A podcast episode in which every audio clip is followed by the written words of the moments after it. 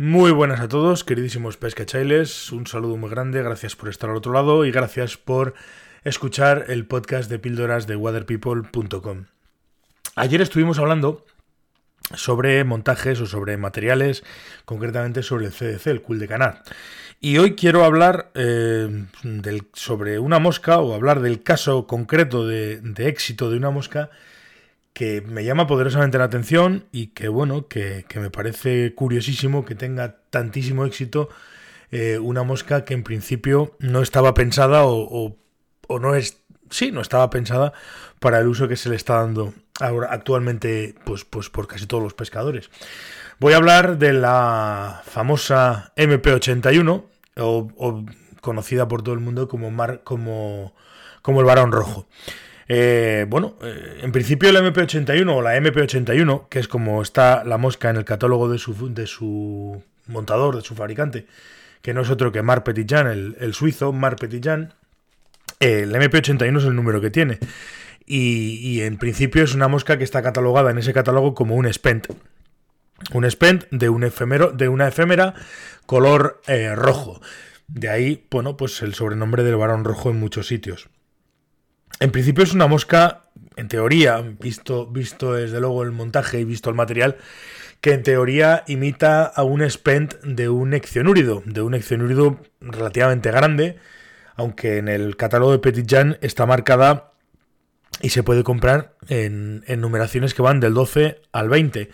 Eh, en principio, digo, se supone que es un, que es un spent de un eccionúrido, de un eccionúrido grandecito. Yo personalmente es una mosca que utilizo, no, de, no con esta configuración, no como un varón rojo, vulgarmente conocido, sino que yo la he conocido esta mosca con otros nombres y la he utilizado con otros nombres. Yo monto un parachut, que algunos ya habréis conocido, ya me, ya me lo habréis visto, lo habréis oído hablar de él que es la famosa potente, que viene a ser la misma mosca, que es curioso como, como al final casi todas las cosas acaban convergiendo en lo mismo, ¿no? Esta es una mosca que en el Pirineo eh, depende de las zonas donde la, donde la, donde la uses o, depende de las zonas donde los pescadores del Pirineo la usen, la llaman, tiene un nombre que es o bien la pirenaica o bien la tiruriru, yo la llegué a conocer como la potente y ahora pues prácticamente todo el mundo la conoce como, como el varón rojo, que es otro montaje del mismo modelo o de la misma mosca, por decirlo de alguna manera. Y, me llama la atención y quiero haceros el comentario porque básicamente, como digo, en teoría el varón rojo es un spent.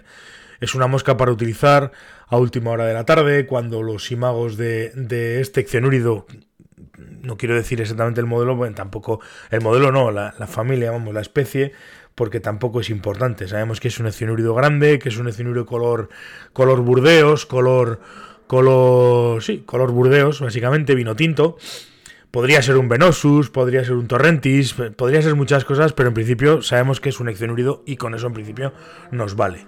Estamos hablando de un eccenúrido, como digo, relativamente grande, un 12, un 14, en menor medida un 16, que, que lo dicho, pues, pues en principio el, el, el varón rojo imitaría a un el, en el último estadio de su, de su, vida, o ya una vez, una vez muerto, ¿no? Que sería un spent, una mosca gastada, una mosca que va muy placada en el agua y que despierta a última hora del día generalmente la, la, voracidad de las truchas, o de las truchas que pueden comerse ese tipo de, de moscas. Los spents no dejan de ser, eh, como os he comentado, moscas que están han hecho la apuesta y una vez que han hecho la apuesta de los huevos, pues evidentemente o están muertas o están moribundas o a puntito de morirse y mm, suelen eh, derivar por el agua pues completamente desmadejadas y en, y en o bueno ya, o ya o ya muertas no son moscas y son alimento muy fácil para las truchas que no que, que se las comen sin problemas no y además con bastante glotonería.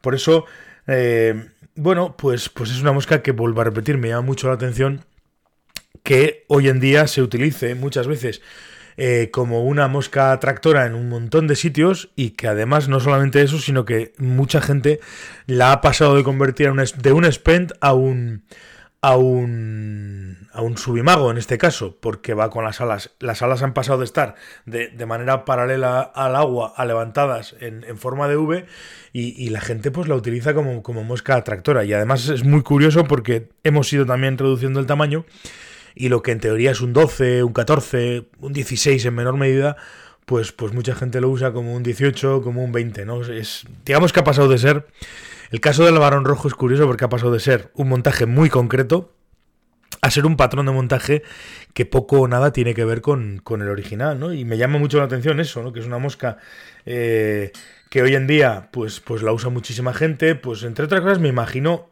supongo que será porque es una mosca que se ve bastante bien y, porque es una mosca que es fácil de localizar. Por tanto, pues hay gente que la utiliza mucho en, en eh, como, como, mosca señalizadora en un tándem y, y, demás, para pescar al agua, porque es una mosca que puede de alguna manera llamar la atención de los peces y demás.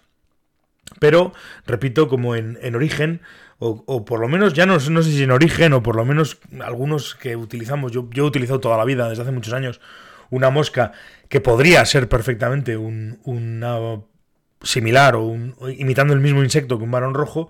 Lo que pasa es que en vez de usarlo en, con alas en spend, lo que he hecho ha sido un parachute para, para aguas movidas, un parachute además bien poblado, bien grande, bien y que se vea bien para aguas movidas y que en el Pirineo y en ríos de alta montaña mueven muchísimos peces. Eh, es curioso como, como varían los, los, montajes, cómo varían los patrones y cómo varían las formas de las moscas, ¿no? Me gustaría saber, ¿no? Yo sí que sí que es una, mosca que me tiene muy me tiene soy estoy muy curioso con ella porque al final es lo que digo, ha pasado de ser un, un spent ha pasado a ser poco menos que una mosca en la que cualquier pescador en cualquier época del año la utiliza como mosca atractora en muchos ríos de, la península. Y me llama la atención, ¿no? Pues yo es una mosca que he utilizado siempre, junio, julio, agosto, eh, en, en, ríos del Pirineo. No se me ocurría utilizarla en ríos de meseta y no se me ocurría utilizarla en ríos de media montaña, entre otras cosas, sobre todo por el tamaño. Pero bueno, ya veo que adaptando tamaños, adaptando, adaptando incluso las alas, pasando de ser un spen a ser un subimago, pues, pues es una mosca que tiene muchísimo, muchísimo predicamento. No sé, si alguien conoce un poco cómo ha sido toda la transformación de esta mosca, me gustaría que me lo, me lo hicierais llegar, ¿no? Me lo hicierais saber,